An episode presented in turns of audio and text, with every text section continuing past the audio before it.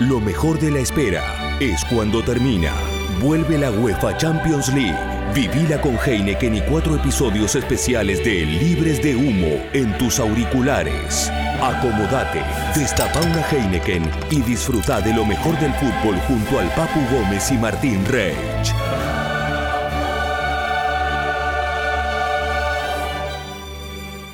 Bueno, esto es un nuevo capítulo de Libres de Humo. Hola Tincho, ¿cómo estás? Papu querido, me gusta en este rol de que un día abrís vos, ¿eh? En el rol de conductor. Qué presentador. conductor del Atalanta y conductor del podcast. ¿Está lloviendo ahí en Bérgamo? Sí, sí, finalmente, menos mal. Estaba, estaba muy pesado, muy, muy húmedo. ¿Y qué salió? ¿Una merienda en familia? Vi una torta, no sé qué hicieron. Sí, tuve día libre y bueno, pensábamos pasarla de otra manera, e ir a pasear y andar en bici un poco, salir con los nenes pero, pero bueno, la lluvia no, eh, no nos ayudó, así que nos quedamos en casa todo el día a descansar. Sí, hicimos una tortita ahí y estábamos tomando unos mates. Muy bien. ¿Y, te bajó, aunque sea ayer o hoy, estos días, eh, estas últimas semanas que, que, veníamos hablando, viste, jugar cada tres días de viajar, realmente una casi una locura? Sí, eh, un poco creo que lo necesitábamos, queríamos que, ya se terminara, por lo menos darle un final a este, al capítulo campeonato, llegar al objetivo de, clasificar de, vuelta a Champions, era el objetivo que nos pusimos al principio de temporada y bueno, mentalmente nos liberó un poco, eh, ya cuando terminó, ahora que terminó la temporada, podemos pensar solamente en el partido contra el París, pero queríamos que se termine porque era un gasto mental y un gasto físico enorme jugar cada tres días con el calor. Nunca lo viste tanto en tu vida, Gasperini, ¿no? No, una locura, una locura.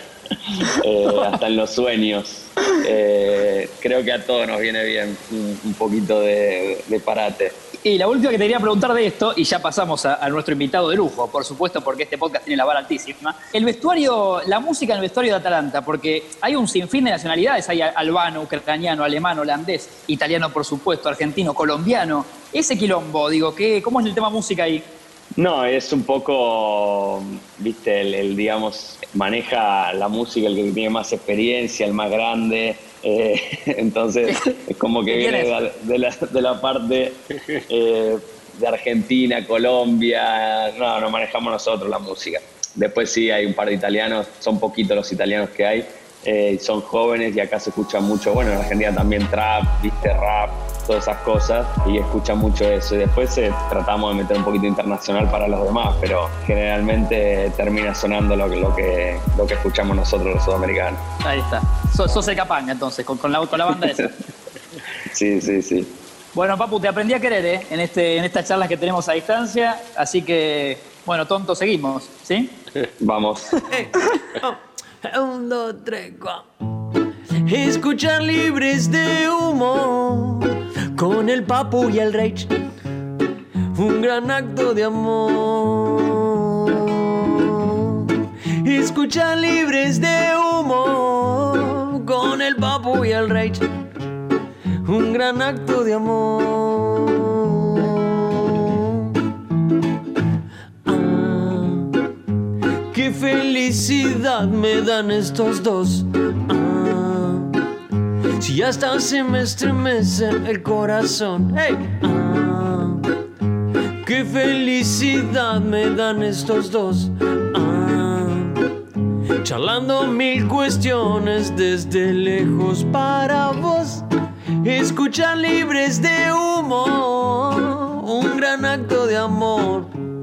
Un gran acto de amor. Escuchan libres de humo un gran acto de amor, un gran acto de amor.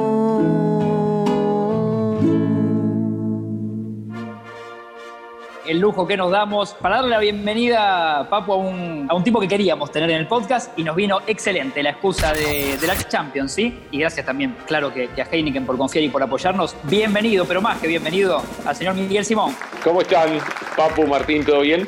Hola, Miguel. ¿Cómo están? Les voy a contar algo antes, para promocionar el podcast Libre de Humo. Hace cinco minutos me manda un mensaje de texto Fernando Palomo, el relator de, del FIFA y que trabaja para ESPN en Bristol. Qué manera de caer agua. Un par de días después de nacido, mis padres me llamaron Fernando José y al lado tengo a quien sus padres llamaron Mario Alberto desde pequeño. continúa la fase de grupos de la Champions con toda su acción. Me dice, flaco, ¿estás? Mensaje de voz, apurado, no quería fallarles en cuanto a la puntualidad que no es una característica que me distinga, les quiero decir, pero no quería fallar, ya que estaba acá, digo, voy a aprovechar de ser puntual. Eh, le mando el audio y digo, mira, voy a hacer, estoy por entrar a un podcast con, con el Papu Gómez, con Martín, eh, así que llámame después, después hablamos tranquilos. Pensé que era para, porque a veces compartimos datos y cuestiones estadísticas de la Champions y situaciones de juego. Inmediatamente me responde, no, increíble, increíble, ¿sabes para qué te llamé? Para decirte que estaba escuchando, esto es real, ¿eh? esto es real, para decirte que estaba escuchando el podcast del Papu Gómez con Martín Raich y me parecía espectacular y quería decírtelo. Así que se dio esa situación tan, tan especial y me dijo, decide al Papu, y aprovecho para pasarte este mensaje, Papu, así no te mandan un WhatsApp que no sabes quién te lo manda. bueno, ¿Eh? bloqueo, yo bloqueo. ¿eh? Decide, al Papu, me dice Fernando Falomo, que en algún momento salga para mi podcast. Así que supongo que yo el teléfono tuyo no lo tengo. Así que si te mando un mensaje, por eso, si, si te mando un mensaje no va a ser culpa mía. Yo no tengo tu teléfono, te aclaro. Vamos a ver qué le pedimos a, Fernando Paloma a cambio. Vamos a ver. Correcto. Un jueguito por lo menos, ¿no? Un código para un jueguito por lo menos. Y Papu, Papu debería, yo como manager te digo, ya, ya este rol que me dio Papu ahora, eh, Papu debería ser la cara del FIFA que viene, tal vez, ¿no? El otro, el También. Bueno, pero eso lo podemos negociar vos y yo, Martín. ¿eh? Que el Papu queda afuera y no sea el representante del Papu que también queda afuera. Este es otro negocio, es un negocio más vinculado con lo periodístico. Así que, Papu, avisale a tu representante que esta nuestra. No pasa nada. Eh, sí, sí, sí. El, futbolista lo hablamos con Papu fuera de aire y Miguel estaba por ahí. El futbolista, ni que hablar, el, el de Elite, ¿no? En la situación que está Papu hoy por, jugar Champions. Recibe por ahí la gente, no sabe, digo, un sinfín de mensajes por día, Michael, y esto lo hablamos con algunos protagonistas. De todas partes, desde mandamos un video por el cumple de un sobrino, tenés que venirte, no sé, a casa, a casa a comer una picada, pues sos un genio, ¿viste? Y es difícil, obviamente. Si a mí me escriben o a vos, nos escriben a veces, ¿cómo no le van a escribir cantidad de gente a Papu de cualquier lugar del mundo? Sufro por ellos. Yo también. Pero bueno, forma parte también, Papu, de tu trabajo. Aparte no entiendo a la gente que, pasa los números, ¿viste? Sí. Eh, porque generalmente a veces mismos amigos míos, eh, muy íntimos, me dicen, Papu, mira, hay una persona que me, está rompiendo los huevos con eh, que quiere un saludo, qué sé yo, ¿qué le digo? ¿Viste? Que es como que hay un filtro, ¿viste? O me dice, ¿qué le digo? Bueno, decirle que sí, si es para vos, o si es algo, un amigo tuyo, sí, dale. o me dice, hay un periodista que me está pidiendo tu número, pero hay gente que pasa el número, sí, toma, escribile. Sí. Escribile que es un genio. Sí, sí. Y no sabe lo que es, por día por lo menos tres números nuevos bloqueo. Bloqueo. Ni respondo, bloqueo, porque no sé ni de dónde ni siquiera eh, me mandan, de, países de Centroamérica, de Colombia, de México, todos lados, de España, periodistas de radio, de televisión, eh, una infinidad de cosas que, lamentablemente no, no le podés decir que, que sí a todo, ¿viste? Y aparte hay algunos que tal vez te preguntan bien, con buena onda, podríamos hacer esto, qué te parecería en una nota, es así, es así. Hay otros que directamente te dicen, escucha, en cinco minutos salimos al aire, te puedo sacar. Se nos cayó un invitado. claro, ¿entendés? Como si nada. O, sea que para, para vos, eh, muy bienvenido un jefe de prensa en un club en Europa, es algo habitual. No sé en Atalanta cómo se manejan lo, que Pasa ahora que están en la Acá pasa todo por el club, Miguel. Pasa todo por el club. Acá los periodistas italianos o, internacionales de Europa, si quieren hacer una nota conmigo, tienen que llamar al club y hablar con el club primero. Por eso cada vez que doy una nota en Argentina, en algún medio, claro, viste, eh, sale después, te la levantan de todos lados y claro, el jefe de prensa me dice, boludo, no me avisaste que, ibas a dar una nota argentina. Al otro día aparece en Gaceta de los Sport, Papu me dijo esto. Y claro, lo, viste, lo tiene problemas él. Supuestamente eh, tiene que pasar todo por él. Y, él ¿Y ahora con el podcast? Sí o no. Y ahora no sé, no sé si está enterado que estoy haciendo esto. no no nada, Miguel. Claro. No, por eso. No, no, no, sabe, sabe. Sabe porque el otro día salió algo en el. Eh, bueno, el otro día no sé qué salió, habían levantado, creo que lo de. Lo de, Cristiano Ronaldo. sí, por lo del show. Sí, no sé qué, levantaron de acá. Y yo le dije, no, no, quédate tranquilo que no es que le salí a hablar ayer, esto fue un podcast de hace semanas, lo que estoy haciendo me dijo, ah, está bien, también no te das problemas. Pero generalmente cuando, quiero, cuando quieren entrevistarme, primero pasan por el club, piden permiso al club. Y sabes, Miguel, que ayer Papu me, mandó que había visto que Héctor es del Arsenal, Papu.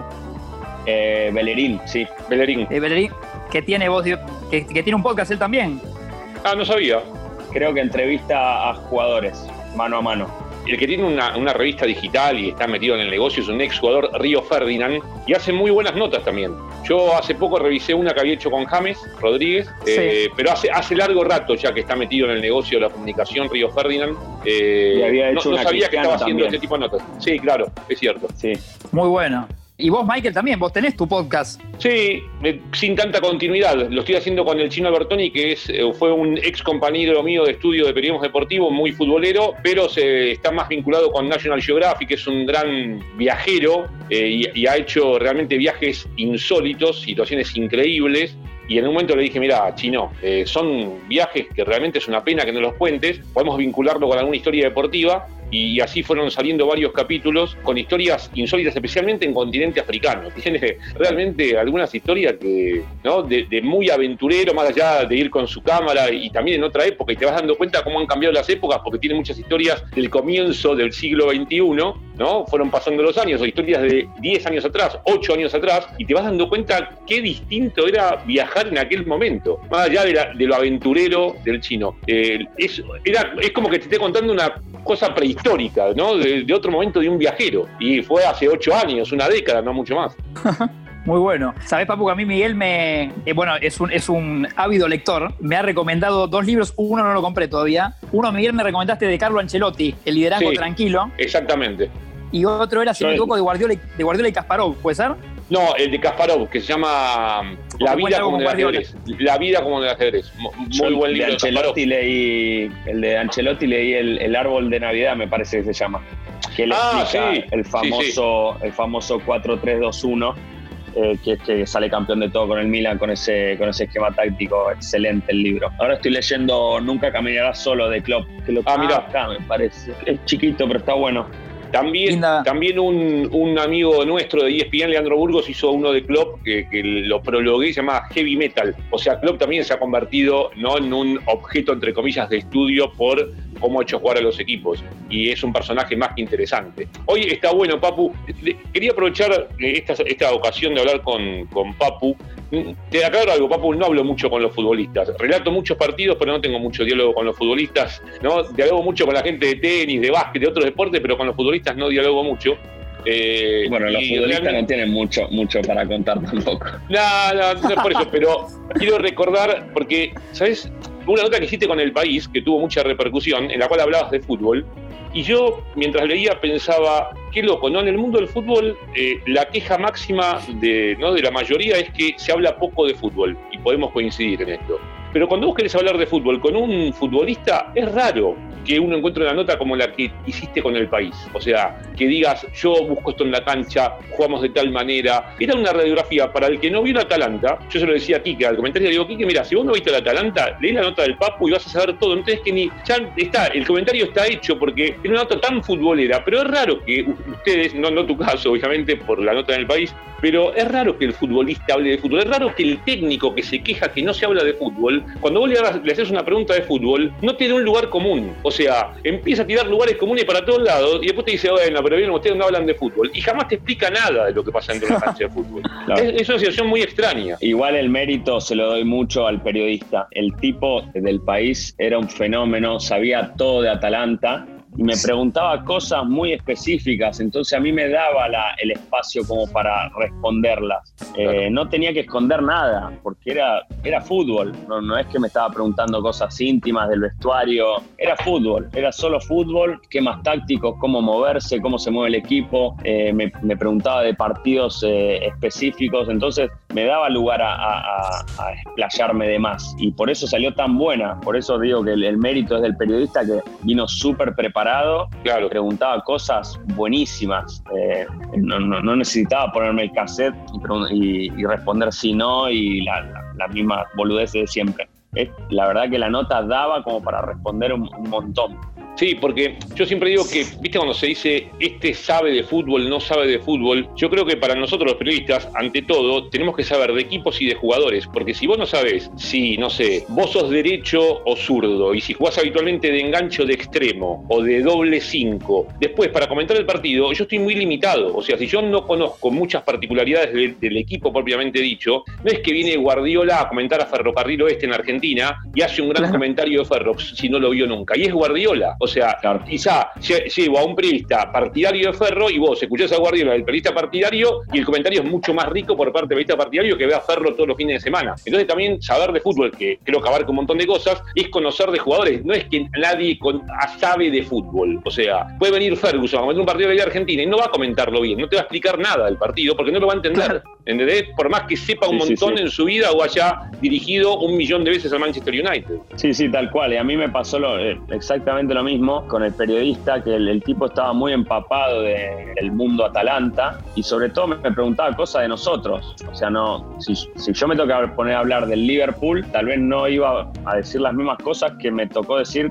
cuando tenía que hablar de Atalanta. Claro. Porque hace cuatro años laburo con Gasperini, hace seis años que estoy en el club, entonces conozco cada detalle, desde lo malo, desde lo bueno, entonces podía explayarme muchísimo más. Eh, y el tipo le, la pegaba en las preguntas también. Es clave para profundizar de un equipo. O sea, no podemos nosotros profundizar de un equipo si no lo vimos muchas veces, si, si lo conocemos superficialmente o si vemos los highlights cada fin de semana. Porque también hay que reconocer que nos hemos acostumbrado mucho a ver highlights, ¿no? En, esta, en este mundo frenético, no tenés tiempo de ver el partido y bueno, a veces el highlight del Barcelona y lo ves a Messi dos minutos por fin de semana y después hacemos una radiografía de Messi. Vemos al Atalanta que ganó 5 a 0, 7 a 1, 6 a 0, lo vimos en un highlight y hablamos de Atalanta como si supiéramos ¿no? cuál es la ideología de Gasperini, qué movimientos hacen, qué automatizaron, qué, ¿no? Eh, eh, es complicado, es un mundo de highlights también. A mí a veces me, da un poquito de bronca cuando veo la sorpresa Atalanta, la sorpresa Atalanta, ¿viste? Como que este año tomó un poco de dimensión el Atalanta, pero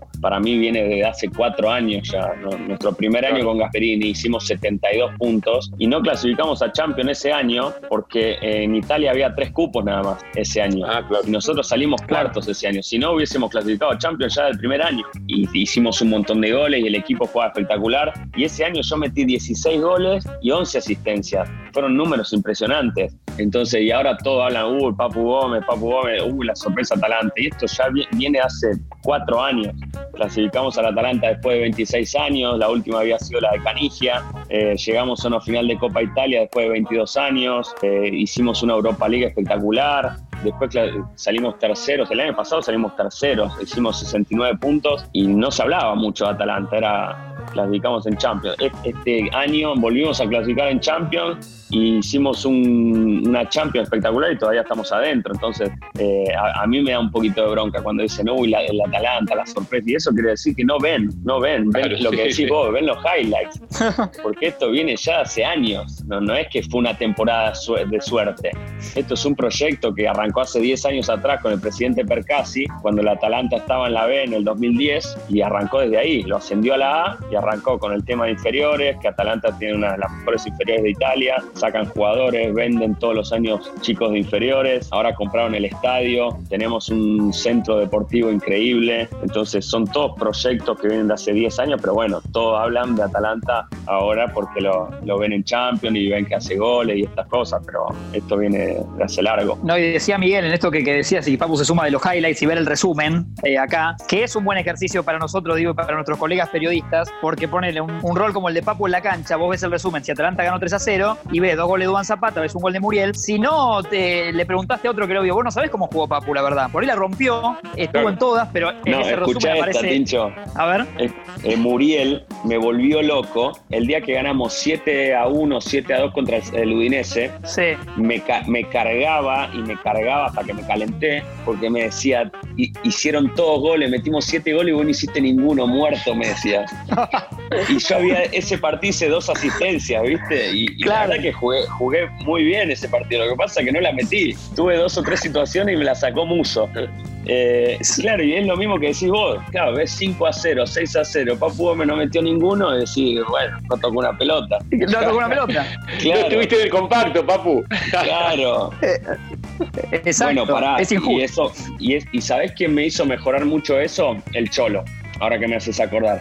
El Cholo me daba un ejemplo, me decía en San Lorenzo, vos Papu creás, me dice, cuando vos agarrás la pelota, creás la sensación de la gente que se levanta de la tribuna como que va a pasar algo y después no pasa nada, me decía. ¿Entendés? durísimo.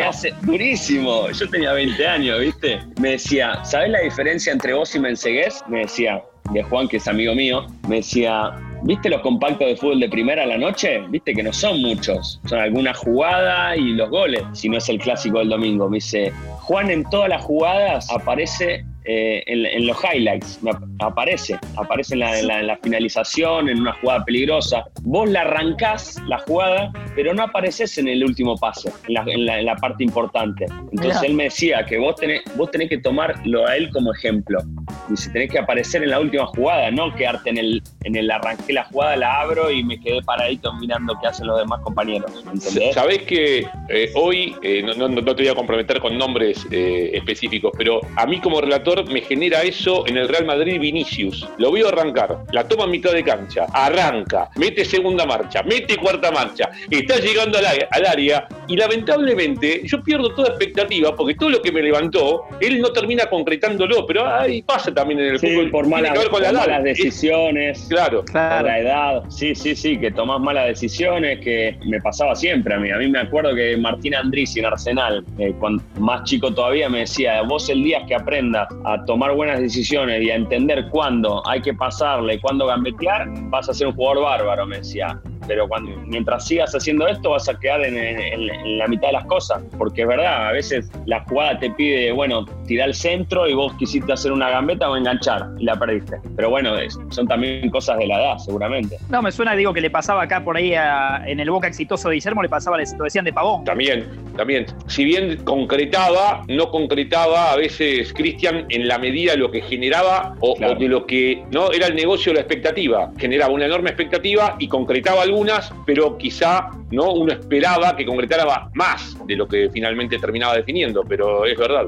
Y vos, Miguel, esto que decía Papu, digo, de sí mismo, de algún consejo, en este caso del Cholo, o algo que él hoy se acuerda para bien, ¿no? Que, que, cambió. ¿Te pasó con alguien de algún consejo para relatar o algo que te hayan dicho que te quedó grabado y hoy lo modificaste? No, eh, mira, una charla puntual no recuerdo. Sí que mm, obviamente me gustaba conversar. Yo no empecé relatando. Yo en radio estaba de comentarista en mi época de América, ¿no? No en mis comienzos, pero casi porque a mí siempre me gustó mucho esto para analizarlo. Después se dio que en televisión empecé a relatar y que tenía las condiciones para poder hacerlo y trataba de hablar con los relatores. No sé, en aquel equipo de América estaba Juan Carlos Morales, Walter Saavedra, Osvaldo Hueve, que yo admiraba mucho. Y obviamente, si viene la radio, trataba de incorporar permanentemente conceptos. Yo creo, yo soy de los que cree que para la profesión, si, si viene Papo y me dice, mira, esto te va a dar el 0,001% de mejor rendimiento en tu relato, yo lo voy a tomar. Obviamente, mientras no sea nocivo para mí. Yo admiro mucho a los futbolistas que, que viven en la búsqueda del detalle, ¿no? Eh, en este intento de renovarse y de crecer permanentemente. Yo creo que los que más se han sostenido en el tiempo, y bueno, Papu va en camino a eso, a sostenerse en el tiempo, eh, una cosa es permanecer y otra cosa es tener vigencia. Los que han tenido vigencia es porque no es que se han reinventado, sino que se han readaptado y han acumulado detalle tras detalle para seguir creciendo. Porque la visión de Papu dentro de un año no va a ser la misma que tenía a los 20, a los 25, y ni, ni siquiera va a ser la misma que tiene hoy, quizá dentro de un año y medio o de dos, y va a seguir jugando y se tendrá que adaptar no solo al medio, sino también se tendrá que adaptar a sí mismo, ¿no? Tendrá, tendrá que analizarse y ver qué detalle consigue en sí mismo para decir yo estoy vigente si es que quiere seguir jugando, no sé, cuatro años, no sé cuánto quiere seguir jugando Papu, pero eh, ahí está, me parece, la diferencia entre permanencia y vigencia. En esa búsqueda del detalle, yo lo noto mucho en el tenis también. Eh, a mí la, posibilidad de viajar con el tenis me ha dado la chance de ver cómo han ido eh, adaptándose de manera muy diferente Federer, Nadal y Djokovic para estar donde están. Federer ha crecido mucho técnicamente, siempre con su físico que, lo fue llevando, impulsando sin tantas lesiones eh, y muy natural en su, en su técnica, pero es una técnica que todos dicen, che, qué bárbaro, cómo juega Federer, qué natural que es. Pero bueno, tan natural no era al revés cuando empezó, sino hay, datos que te respaldan que él en Australia 2017 tiene su mejor torneo de Gran Slam pegando al revés, o sea, en el 2017. Entonces, si preguntamos cuál fue el mejor Federer, y yo te digo, el que mejor vi fue Australia 2017, va a decir, ah, pero ¿cómo vas a decir 2017? 2007, un pibe que empezó a ganar en el 2004. Y bueno, eso marca su grandeza. Rafa ha crecido, más allá que todos siguen alabando el lugar común, che, cómo corre Rafa, cómo te levanta la pelota, qué titán, qué ímpetu, qué ánimo. Rafa no erra un smash, le pega de revés, quizá no de la manera más elegante ni de derecha la más elegante, pero sí la más eficaz. Volea, que no falle una volea, elige correctamente cuándo atacar, cuándo ir a la red, ha mejorado el saque, ha tenido torneos de saque eh, impresionantes y nosotros seguimos diciendo que corre Nadal. Y Djokovic ni hablar, Djokovic es el único que ha reconocido que él no necesitó cambiar mucho de su repertorio, que no quiere, pero es un permanente buscador del detalle. O sea, si Djokovic tiene que ir a ver a un tipo en China para mejorar ¿no? su rendimiento mental, se va a Hong Kong y lo ve. Si tiene que comer arroz integral para ganar el 0,01% en su dieta, lo hace. Si tiene que ser, si investiga y se da cuenta que el veganismo le hace fantástico, es vegano. O sea, son impresionantes en ese aspecto. Eh, bueno, y en Argentina también los jugadores de básquet, no sé, Ginóbili y Escola, son, son una muestra permanente de, esa búsqueda increíble que los hace mantenerse y para el bien del deporte, ¿no? Para el bien del deporte y, también de aquellos que no ven esto como un negocio, bueno, lo mejor que puede pasar es que el deportista no consagrado se quede el máximo posible en la elite. ¿Y con qué deportista de estos que, nombraste, Miguel? Bueno, tu foto de WhatsApp, creo que no es un secreto tampoco, se puede contar. La tenés, tenés a mano de fondo tirando, ¿no? Una publicidad que hiciste para ESPN, creo, juntos. Sí, sí. sí. Eh, eh, ¿Con qué deportista de estos que nombraste tuviste tal vez una charla cita de muy rica o que a vos te dejó como marcado? Y con, el que más hablé así largo fue con, con Manu, con Ginobili. He tenido la chance de, verlo tres o cuatro veces ahí con un poco más de profundidad y, ¿no? y de extensión en la charla. Y después con los otros, eh, los viajes me permiten cruzarme con ellos y voy, es como que voy acumulando, ¿no? Voy a conferencia de prensa, tengo esa nota por torneo estar tres minutos, o no sé, o con, o con Rafa, la suerte en algún pasillo, como tengo buena relación eh, con el jefe de prensa y Rafa es muy abierto y muy cortés, la chance a veces de quedarte en un pasillo hablando con alguno de ellos, eh, o, con Djokovic en su momento, porque le llevé una camiseta de Maradona a un Roland Garros cuando no era el Djokovic que soy, y siempre a partir de ahí el, el tipo lo recuerda y siempre he tenido una cordial relación con alguna chance ocasionalmente de hasta estar en un pasillo con él hablando del celiaquismo, porque yo soy celíaco y de su dieta, él no es celíaco, pero bueno, hace la dieta de celíaco, o sea, pero con el que más chance tuve de, profundizar un poco más y de escucharlo es con Manu y con los otros voy, o, en el contacto personal o en cuanto a notas que puedo leer y escuchar, voy agregando ¿no? cosas de lo que ellos hacen para ver qué me puede, qué puedo sacar yo de ellos para mi profesión también. Y en tus relatos, Miguel, porque vos siempre lo decías vos, no naciste como relator. Para mí eso se nota, no sé qué opina Papu, pero digo para bien, porque tenés un bagaje, digo, una cantidad de datos que aportás, eh, además del relator común, eh, común digo, o tu, oficio. Esos datos, digo, nacen en tus búsquedas de dónde, en tus ratos libres de noche, cuando ya sabes a qué equipo vas a relatar, decís, bueno, me pongo a leer esto. Y no, como, como ya sé más o menos qué me puede tocar para relatar y qué equipos puedo hacer, ya es mi búsqueda es diaria. O sea, si hoy rescato un dato, no sé, del Atalanta, lo voy a anotar y, me va a quedar para el partido de Atalanta. Es como que voy nutriendo permanentemente y después la semana previa sí soy mucho más específico, ¿no? Para, para buscar el dato. A mí lo que me gusta es tener el dato para respaldar el concepto. O sea, yo no voy a decir que Papu no recupera si yo no tengo el dato que tiene cero recuperaciones. No voy a decir que Papu no asiste si no tengo el dato que dio dos asistencias en todo un torneo. O sea, yo creo que hay, además hay muchos datos hoy, eh, ¿no? Hay mucho dato para explicar por qué algunos equipos juegan de determinada manera. O sea, que yo te diga cómo pone el Liverpool la pelota en el último tercio de la cancha, yo tengo la estadística de cómo la pone, eh, cómo la coloca, cuál es la vía, y a mí me sirve eso. Si no vi el Liverpool, solo con ver el dato sé cómo llega, si llega con más o menos pases, si es más o menos vertical. O sea, hoy está todo, hoy el fútbol es discutible en un montón de aspectos y ya en otros ha dejado de ser discutible. La famosa charla de bar que, bueno, que Gago recupera o no recupera, Gago pasa bien o no pasa bien, este 5 marca, este no marca tanto, hoy se terminó un poco, se terminó, porque para que vos me digas qué tal centrocampista no recupera, me tenés que decir cuántas pelotas no recuperó o cuántas apenas recuperó en todo un torneo, y ahí no podemos a discutir, ¿no? Si es conveniente para el equipo o no. Pero a veces, y Papu, te pregunto con esto, no hay tanta información, que no hay sobreinformación, vos como futbolista lo que recibís, ¿no termina a veces abrumándote todo lo que sabés del rival poner de mañana? No, no, a mí me encantan las estadísticas, la verdad que les doy mucha bola. Nosotros tenemos un programita que está muy bueno, lo tenemos en nuestros teléfonos, en las tablets. Tenemos la información de cualquier jugador del mundo, un buscador, con los partidos, con cómo tira el centro con derecha, cómo, cómo defiende, eh, qué, perfil usa, si va bien de cabeza, los últimos partidos, los tres años completos, mejores jugadas, pelotas perdidas, entonces te da un abanico de cosas,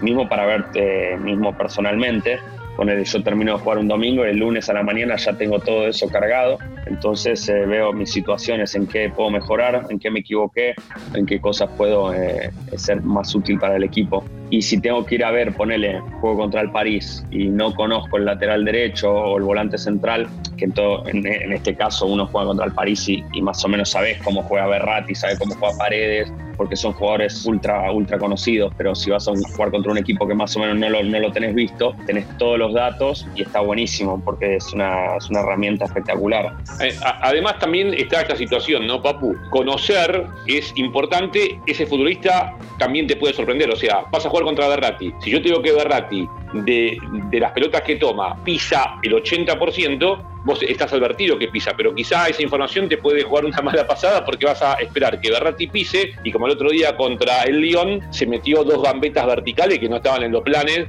Yo también lo estudio para ver qué puede hacer Berratti, porque yo lo tengo que relatar. Entonces, después, además te das cuenta después de verlo a Berratti de mucho tiempo qué puede hacer o no. El, el fútbol, viste cómo es, son, son segundos eh, menos, que ahí está la virtud del jugador que vos decís, bueno, Di María me va a enganchar o, me va a salir para afuera y el, 80% de las veces me va para afuera y me tira el centro con izquierda. Tal vez ese partido vos estás esperando y le estás marcando el pase para afuera o el centro para afuera y te, y te metió un enganche para adentro y termina un gol. Entonces, eh, eso es lo lindo del deporte y lo lindo del fútbol, que tampoco te puedes basar en, en todas las estadísticas. Papu, ¿sabes que estaba buscando el otro día y leía notas del Manchester City y de la estadística de cómo la lleva Guardiola y cómo es eh, la cantidad de datos que manejan? Y veía una estadística de Gabriel Jesús de lo que se llama goles esperados. Ustedes en Atalanta, ¿te dan la estadística de tus goles esperados de lo que te pasó en, el, en los partidos? Y ahora explicamos qué, goles, goles, esperados. Sí, ah, ahí está. mira, ahí te Mira, mira. Me mataste.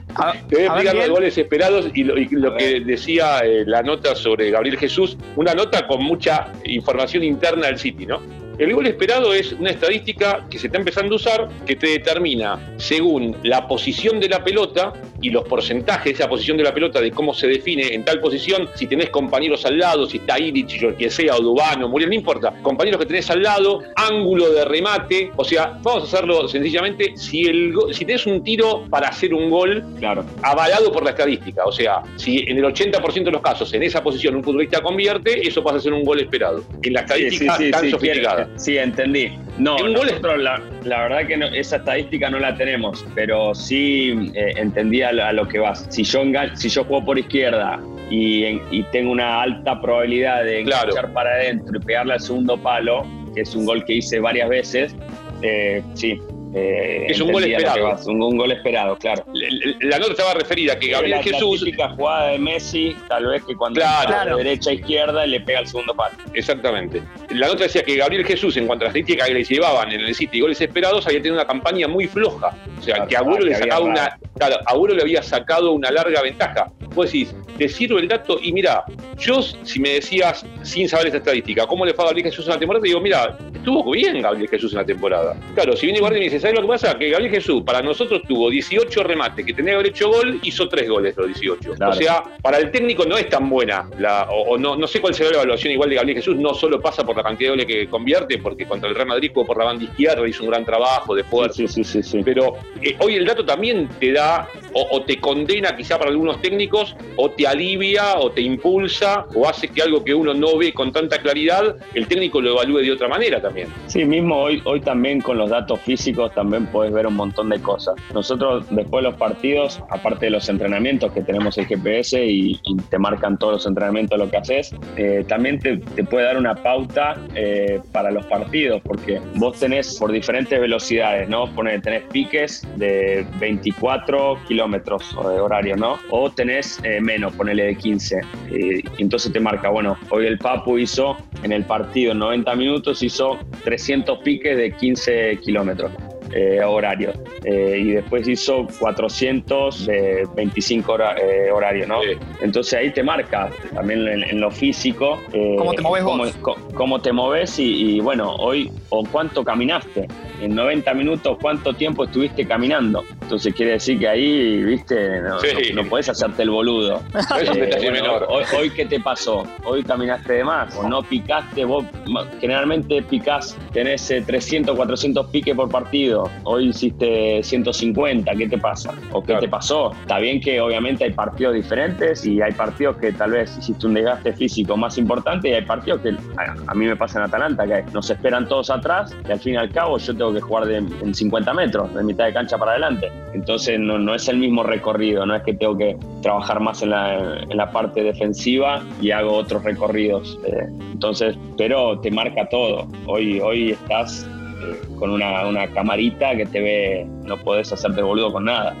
Y, ¿Sabes qué pasa, Martín? También me parece que eh, eh, en esto del dato, también mucha gente cayó en la simplificación, por ejemplo, que decía Papu, ah, pero ¿para qué te sirve saber cuánto corrió? Obviamente, si yo te digo que Papu Gómez corrió 18 kilómetros, como dato, como periodista para la transmisión, yo no lo quiero vincular que si corrió mucho jugó bien, al contrario, yo creo que es un dato más para decirle a Papu, mira, Papu, corriste 18 kilómetros, no hiciste nada. O sea, para el dato, es, para, te va de manera inversa. Claro, no tenés que correr más 18 kilómetros, no es que jugaste bien. Pero si yo no sé si corriste 18 kilómetros, 14, porque capaz que tengo una percepción visual, no, no creo que pase con los técnicos de mucha experiencia de que corriste 8 kilómetros. Capaz que corriste 18 y te tengo que llamar y te digo, mira, no me sirve más que corra 18 kilómetros. No recuperaste, no jugaste, no habilitaste a los compañeros. Es decir, lo que pasa es que hoy es está el dato y ver, quién lo interpreta y cómo te llega a vos, Papu, como jugador. Que Gasperini te diga, mira, yo saqué estos tres datos de mil que tenía y estos tres datos para mí son fundamentales. O sea, caminaste mucho, habilitaste poco, los sprints son de una velocidad que no me gusta, que no te sirve. Hoy la tecnología te ayuda también para, para el progreso y para el concepto, para mejorar el concepto futbolístico, ¿por qué no? Y está también, Miguel, lo que vos decías, en, en quién y cómo lo usás, porque nosotros tres podemos tener los, mismos 10 datos del Atalanta y de Papu, y después está en tu cabeza cómo eso te puede servir para una transmisión, para Papu para ver su partido, y eso después distingue a algunos de otros, ¿no?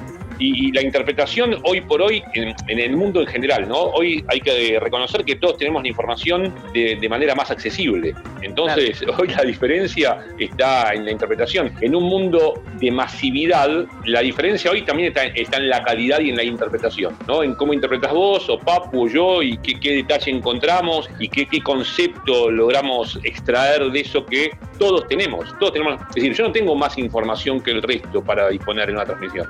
Entonces, ahí está la cuestión. Quizá algunos le pongan más ganas que otros, ¿no? Alguno profundice más, alguno le dé más minutos a la búsqueda que otros, pero después la información, hoy partimos desde el mismo lugar todos y supongo que también lo veo en el periodismo, digo, en el riesgo de que vos estás eh, relatando un partido y mismo la transmisión, el hashtag de ESPN, viste, tenés tweets que te van lloviendo y la gente está en cuanto a información eso, por ahí informada como vos. Eh, o más. Entonces está el riesgo de que cualquier error tuyo, que por suerte no, no se da, pero eh, te lo puede chavar cualquier tipo en Twitter, desde Colombia, Ucrania, Macedonia. Pero, Martín, la, la cuenta del Atalanta, de Colombia, de Argentina, de Sudamérica, de Latinoamérica, la cuenta de Atalanta que está siguiendo el partido, es muy probable que tenga mucha mejor información en cuanto a calidad que la que tengo yo, que me maté buscando información de Atalanta y lo vengo siguiendo. No, es que tengo toda la información de Atalanta. O sea, ojalá pueda. Yo trabajo para, para ese tipo de público. Yo siempre dije que si yo convenzo al futbolista profesional que me escucha y cree que lo hago bien, seguramente voy a convencer también al que no es profesional y que es un hincha de fútbol. Si yo convenzo a, un capitán argentino de Copa Davis cuando hablo de tenis, es probable que también convenza al aficionado. O sea, yo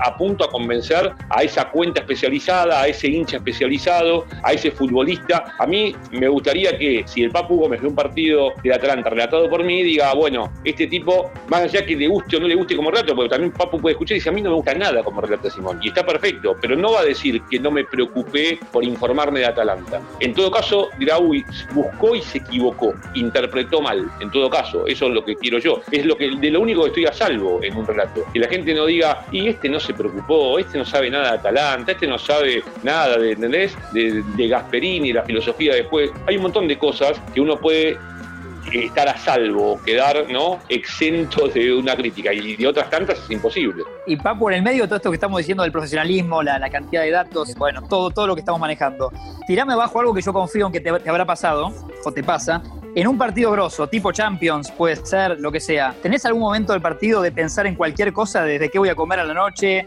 mañana tengo un mail de mi hijo del colegio, cosas, digo, terrenales? Eh, no, no, te, digo la verdad, no. En un partido importante, muy, muy importante, picante, no. Eh, me puede pasar en algún partido que, bueno, viste, ya está cocinado, tal vez va ganando el primer tiempo 4 a 0, que me ha pasado bastante eh, estos últimos años en, el Atalanta, viste, ganando 3, 4 a 0 y, bueno, te relajada, viste, ya la cabeza empieza a volar, pensás en cualquier cosa, pero, pero en los partidos importantes no, es difícil, es, difícil porque tenés que estar eh, concentrado a mil porque estás jugando contra jugadores de elite importante, entonces no, no puedes dejar margen de, error. Pero, pero una pregunta, Martín, vos en un partido picante con tus amigos, en la hora de fútbol 5 o 6, ¿vos pensás en el cine del día siguiente, en un partido picante con tus amigos? ¿Te pasó? Creo que no, creo que no, pero dije... Ah, bueno, no te, no te, convoco, sino, si te pasa no te convoco de ninguna manera. O sea, ni en un partido amateur te pasa eso, en un partido picante. Pero como sé que Papu es un, tiene esta desfachatez, viste, este, este relajo dentro de, dentro de la elite, digo, por ahí me dice, me acuerdo que en un córner estaba pensando que tenía el freezer. sí, me olvidé, claro, si no cerré la puerta, la llave Exacto, mañana vienen los de la parrilla. Claro. Qué, buen hallado mañana, que termine esto lo más rápido posible. Esto hablamos algo con Sea Wanda, con Papu, que es el tema de, eh, bueno, el hincha de Atlanta, viste, como, y nos contaba su costado más infantil, o hasta que a veces hasta lo avergonzaba, él como hincha. ¿Vos como hincha de Ferro sos otro Miguel? No, no, llego a ser otro Miguel, no, no, no llego. Obviamente que lo vivo con la misma pasión, ¿no? Con la cual encaro la profesión. O sea, voy a la cancha a ver a Ferro la primera nación y me encanta, me encanta analizar por qué Ferro juega así y, no puedo no estar mirando el teléfono para ver cómo se llama cada uno de los protagonistas del equipo rival. O sea, también me ayuda a convertirme en un especialista de la primera nacional. Pero no puedo estar viendo un partido de Ferro como hace el hincha sin interesarme. Che, ¿quién es el 9 del equipo rival?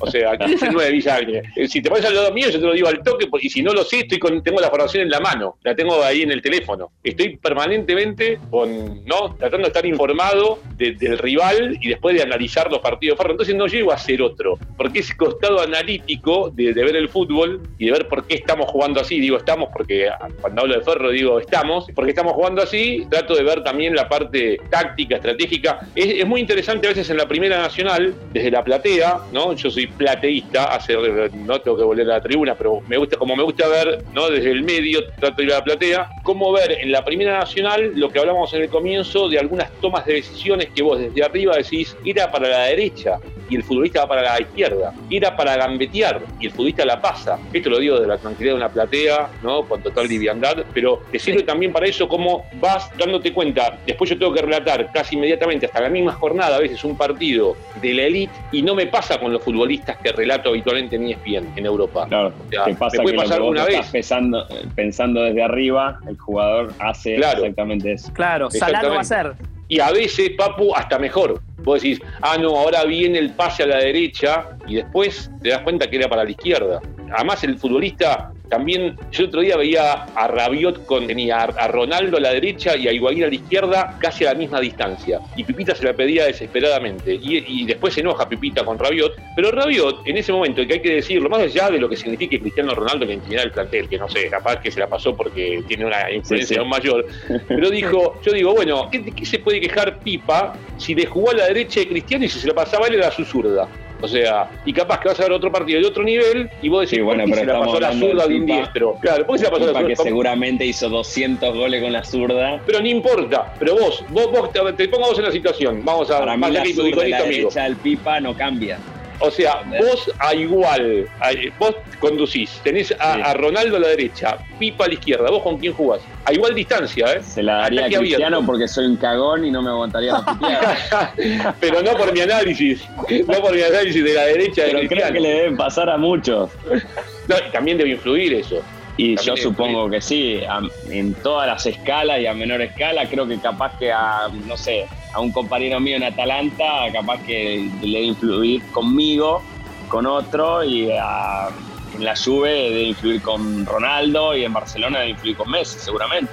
Correcto, sí, sí sin duda, sin duda. Pero vos tenés automatizado, si vas transportando, qué pase va para Dubán, qué pase va para Muriel, o sea, o tenés que pensar en ese momento más allá de la posición del defensor, pero como estas circunstancias, yo, más o menos... Yo sé, yo sé qué pase puedo darle a ponerle a Ilicic, que él es zurdo, eh, sé muy bien que se la tengo que dar a su pierna izquierda, Cuando él juega, cuando nosotros jugamos eh, siempre generalmente, yo enganche y Ilicic tirado entre el lateral y el central y Duban entre un lateral y el central, los dos abiertos.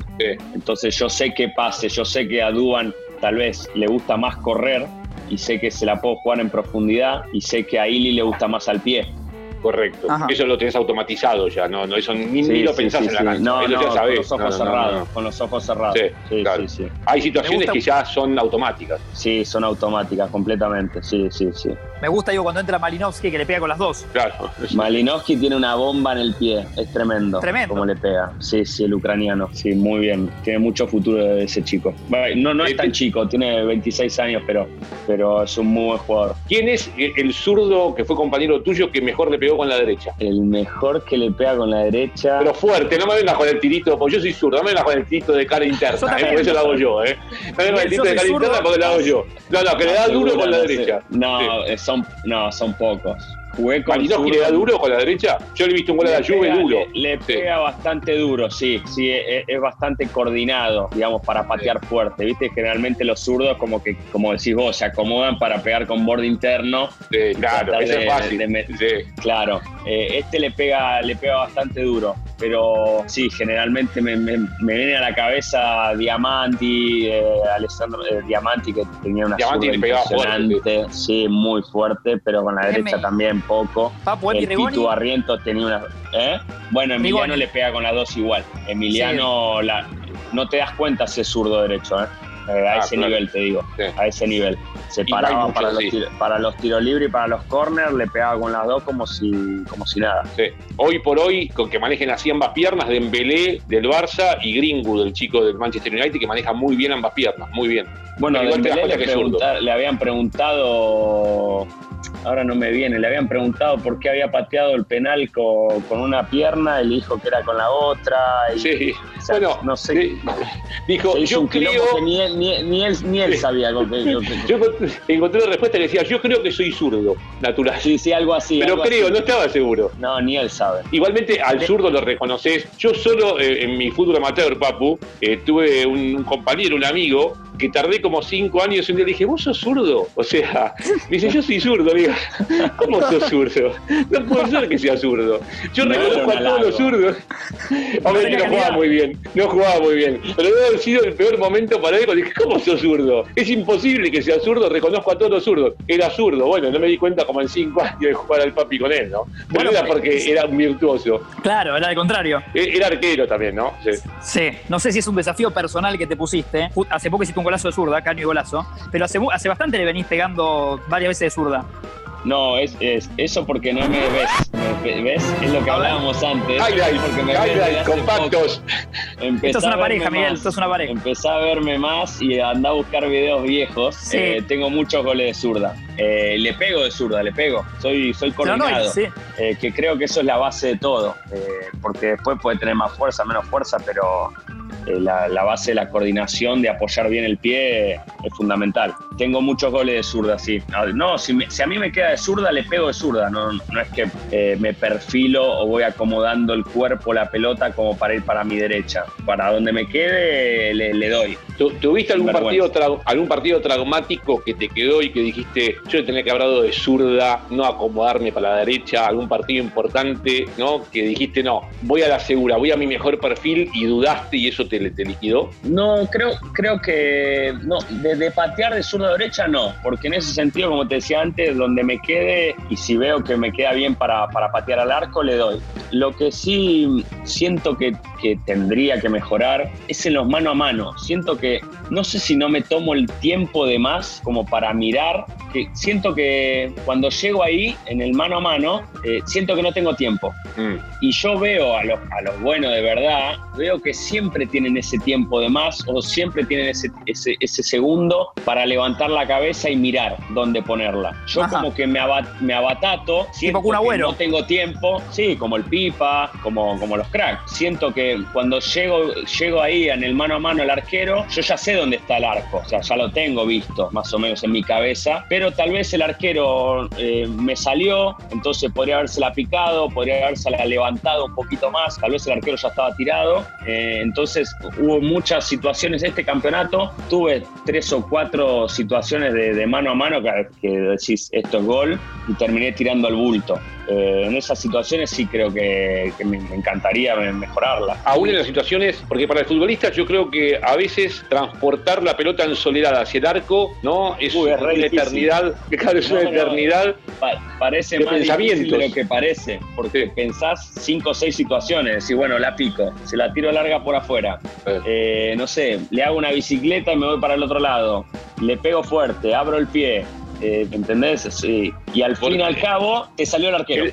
Sí, y el, cerebro te hizo perder el gol. El cerebro claro, y la pelota. por eso te digo que son esos segundos que sí, bueno, me tomo un segundo más para levantar la cabeza y, bueno, decidir eh, qué hacer. Mira, te voy a contar algo, te voy a llevar al llano, al fútbol amateur, para que veas el cerebro humano. Yo, en la época del ferro de Gribol, veía cómo Cooper y Roque, que eran los zagueros, esperaban, retrocedían, retrocedían y, viste, los agarraban a campo abierto y los tipos se metían atrás, se metían y, y, Cooper, sobre todo, Héctor Cooper, el técnico, era un especialista en quitarte la pelota después de dejarte pensar ¿no? Pero el tipo iba transportando y Cooper le iba retrocediendo a campo abierto y no perdía ninguna. Entonces, esta, viste como el futbolista amateur, ve algo y después lo lleva a la práctica. Obviamente, cuando a mí me pasaba algo, yo jugaba de zaguero, juego de zaguero, y me daba cuenta que cuando retrocedía, miraba el cerebro humano, en otro nivel, imagínate que Cooper se la quitaba. A mí me pasaba que el pibe que me contraatacaba terminaba perdiendo solo la pelota, o se le iba a largo el control, o se le iba a cualquier lado, y vos decías, ¿cómo puede ser con el retroceso? Porque el futbolista, cuando el fútbol es cuando empezás a pensar demasiado, en el llano la perdés y en la elite te podés llegar a confundir. Porque aparte, primero que nada, vos uno retrocede como para ganar tiempo y que lleguen tus compañeros. Primero que nada, además, lo primero que uno hace en un, en un contragolpe, eh, no sé, un 2 contra 2 aguantar, aguantar, aguantar y después tratar de, achicar espacio. Decir, bueno, si yo te salgo eh, casi en mitad de cancha, te salgo, después, chao, perdí. Entonces uno empieza a retroceder, a retroceder, a retroceder hasta llegar más o menos. Siempre te dicen hasta el límite del área grande y ahí decidir. Eh, hasta que llegaron, tal vez te pueden ayudar tus compañeros. Pero sí, es verdad, es verdad. No nos damos cuenta a veces nosotros, no sé qué te pasa en la cancha, o yo no me doy cuenta y sé que ustedes lo evalúan, al que te presionan atrás, sentir un tipo que tenés atrás. La intranquilidad de sentirlo, ¿no? Ya, llamo presión de, por espalda, pero a esa molestia de sentir, decir, uy, tengo un tipo atrás. Nosotros en el Atalanta jugamos muchas veces eh, hombre a hombre en casi toda la cancha y nosotros sabemos que cuando jugamos contra los equipos top, eh, te hablo Juventus, Inter, Napoli de nuestro campeonato, si vas a jugar en Champions, nosotros nos pasa contra el Manchester City en, San Siro, que nuestra presión no les, no, le, no les hacía ni cosquilla a los jugadores. ¡Qué impotencia! Claro, entonces nosotros nos dimos cuenta, el segundo tiempo sobre todo, dijimos, bueno, hay, hay que alzar el ritmo, tenemos que hacerlos eh, errar, porque así no, no, hay presión que nos aguantaban todas las presiones, ¿no? Y, mismo con Ederson eh, nos traían y Ederson un pelotazo nos, nos metía a 70 metros a Sterling y a Marés. Eh, Gabriel Jesús, nosotros jugamos con línea de 3, Gabriel Jesús nos traía para adentro entonces nosotros achicábamos con la defensa y Ederson tiraba un pelotazo de 70 metros y rompía toda la presión para los dos extremos, ¿entendés? Sí, sí, sí.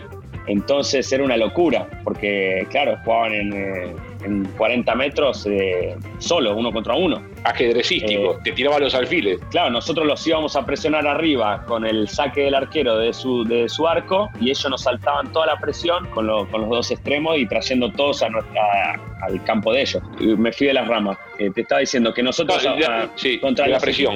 top tratamos de jugarle que ellos jueguen de espaldas, porque los jugadores top, si vos lo dejás recibir, por más que te pongas 10 atrás y, hagas el parabrisas jugando así, con dos líneas de 4, con una de 5, con una de 4, los jugadores top de calidad en algún momento te van a encontrar el hueco. Juegan a otro ritmo, a otra velocidad, otro pase y te van a encontrar el hueco. Y te van a hacer el gol, por más que vos juegues con 10 adentro del área. Y después, chao, se terminó el partido, porque vos tenés que salir, tenés que abrirte, te terminás comiendo dos o tres. Entonces, nuestra filosofía de juego es tratar de ir a apretar arriba y que los, y que los buenos equipos jueguen de espalda, que jueguen de espalda, que jueguen de espalda y que les cueste y que erren y que erren y que erren. Entonces, así vamos a tener más chances, porque nos dimos cuenta que si por más que juguemos 10 atrás contra los equipos top, no le vas a hacer nada, no le vas a hacer cosquillas. Al fin y al cabo te terminan ganando. una van a encontrar para meterte en el hueco. ¿Notás que el fútbol italiano cambió? Porque no sé si sabías, terminó siendo la Liga de Europa de las grandes ligas con mayor cantidad de goles. Es más, y no sé también si sabías que después del receso por la pandemia, elevaron el promedio de gol. Creo que terminaron en 3.3 y se habían ido con un 3.1, igualmente superando la Bundesliga, siendo la liga más goleadora de Europa, algo que quizás no, no, era tan frecuente, ¿no? O esperable. Creo que es una mentalidad de algunos, eh, de algunos técnicos, algunos técnicos jóvenes que, que, están asomando y muchos están queriendo más o menos imitar el, lo que hizo Atalanta estos años. Que no es fácil porque, como te decía antes, esto viene de hace muchos años, pero vieron que dicen, bueno, si Atalanta pudo, no sé, ¿por qué no vamos por nosotros? Un Sassuolo, un Torino, el Bolonia de Mihailovic juega muy bien también, juega muy parecido a nosotros, el Elas Verona también juega igual que nosotros, entonces un poco al Atalanta fue haciendo escuela en estos, en estos clubes más, eh, más chicos. Eh, y eso está bueno. Igual yo creo que el tema de los goles para mí influye mucho en que no haya, en que no hubo público. Porque vos jugando de local o de visitante no tenés la presión de la gente entonces vos jugás completamente liberado, no, no, no jugás a defenderte, eh, no jugás al que dirán o si te van a putear o al, murmullo de la gente. Entonces, eh, para mí influyó muchísimo el tema del público. Bueno, sabés que leía que el Manchester City, eh, un ex jugador del City, decía que al equipo de Guardiola le convino jugar sin público y basta con ver, y es cierto, los partidos que jugó como local, por una cuestión de paciencia, de no llevarse por la ansiedad de la gente, de no escuchar ningún murmullo, y el City terminó ganando todos los partidos por goleada. Hizo en seis partidos 24 goles local y recibió solo uno, ¿eh? para tener en cuenta ¿no? de cara al partido con el Real Madrid. a, mí lo que la, sensación que tengo yo, ponele el partido nuestro contra la, en Champions, contra el Valencia en octavo de final, nosotros la ida ganamos 4, 4 a 1 en San Siro. Con público. Y el con público, sí, 50 mil personas. La famosa bomba biológica, ¿no? Sí, de las 50 mil personas que se movieron de Bérgamo a Milán. El partido de vuelta lo jugamos sin público en Valencia. Arrancamos ganando 1 a 0 eh, los primeros 5 o 10 minutos. Eh, y después el partido terminó 4 a 3, ¿entendés? Un partido lleno de goles, que nosotros hicimos goles porque nosotros jugamos de local y visitante igual, pero yo no sé qué hubiese pasado en nuestra cabeza con 70.000 personas del Valencia si el partido se ponía 2 a 1 o 3 a 2, como estuvo en un momento yo no sé qué hubiese pasado en nosotros. Capaz que nos hubiésemos cagado, ¿viste? No, no, no, no, no lo sé. No sé, yo lo pienso siempre esto, ¿eh? Yo no sé qué hubiese pasado. Como sin público, el equipo siguió jugando igual, ¿viste? Sin ninguna presión, sin ningún temor. Eh, para mí el tema del público influyó muchísimo. Y va a influir todavía, ¿eh? Porque no es lo mismo jugar un partido seco de 90 minutos en una cancha neutral sin público que el tener que ir al Parque Los Príncipes con 80.000 personas o a un Bernabéu, ¿entendés? A lo que voy, yo creo que, que, puede pasar cualquier cosa. Sí. Bueno, Papu, le agradecemos. No sé si quieres preguntarle algo a Miguel o, está bien así. Yo estoy para irme a comer que mi mujer me va a matar. Sí, vi, ahí vi, ahí vi que, vi que te haciendo una seña y dije, se le extendió el podcast. no se va a ver, pero me hizo esta o esta me hizo. Sí, sí, sí, sí. sí y nos está puteando a vos. Totalmente. Y ahora va y le dice, escúchame, ¿para qué estás haciendo el podcast? ¿Qué, qué tenías que meterte en esto? en el tiempo libre. Esa, conversación ya estuvo, ya estuvo. Sí, sí, sí. Y la gané. la gané, la gané, la gané, la gané por suerte. Bueno, eh, eh, eh, espero que lo sigan haciendo. No sé cuál es la planificación de la temporada, si tiene una cantidad de capítulos o no, pero bueno, quería mandarles un abrazo y el agradecimiento por la convocatoria. Gracias, Miguel, gracias. Un placer, Miguel, para nosotros. Va a seguir porque Papu lo disfrutamos. Son estas charlas, la, la pasamos genial y es una cita de una vez por semana que tenemos, nuestra terapia acá. Sí, sí, que, eh, yo, Papu, a, Martín le decía, no lo escuché todavía, te lo debo, porque me entusiasmaba la idea. Y bueno, eh, empecé a escucharlo ahora, con frecuencia. O sea, ahora se han convertido en mi compañía, ¿no? En el podcast de cabecera y realmente eh, es muy atractivo. Y, iba caminando acá en la pandemia, no en la soledad, porque hay cierto movimiento. Y como tengo barbijo, puedo reírme tranquilo. Entonces, claro. como me sacan risas, si no estaría, ¿no? La gente me miraría con, con otra cara, pero el barbijo ya me puedo reír muy tranquilo y así que nada, les agradezco y que, siga con éxito esto. Bueno, Papo, eh, anda, anda a morfar tranquilo, destapamos, por supuesto, una Heineken gala de Champion, eh, picadita, lo que quieras, lo que quieras cenar. Aprovecho, aprovecho esta semana. Ahí está. Y yo te veré después en el sillón, por supuesto, con la cerveza. Claro, muy para irte con esto, Para irte con esto, me olvidé. ¿Te sigue, ¿Te sigue Messi en Instagram? Creo que sí, creo que sí. Bueno, lo vamos a chequear. Lo vamos a chequear.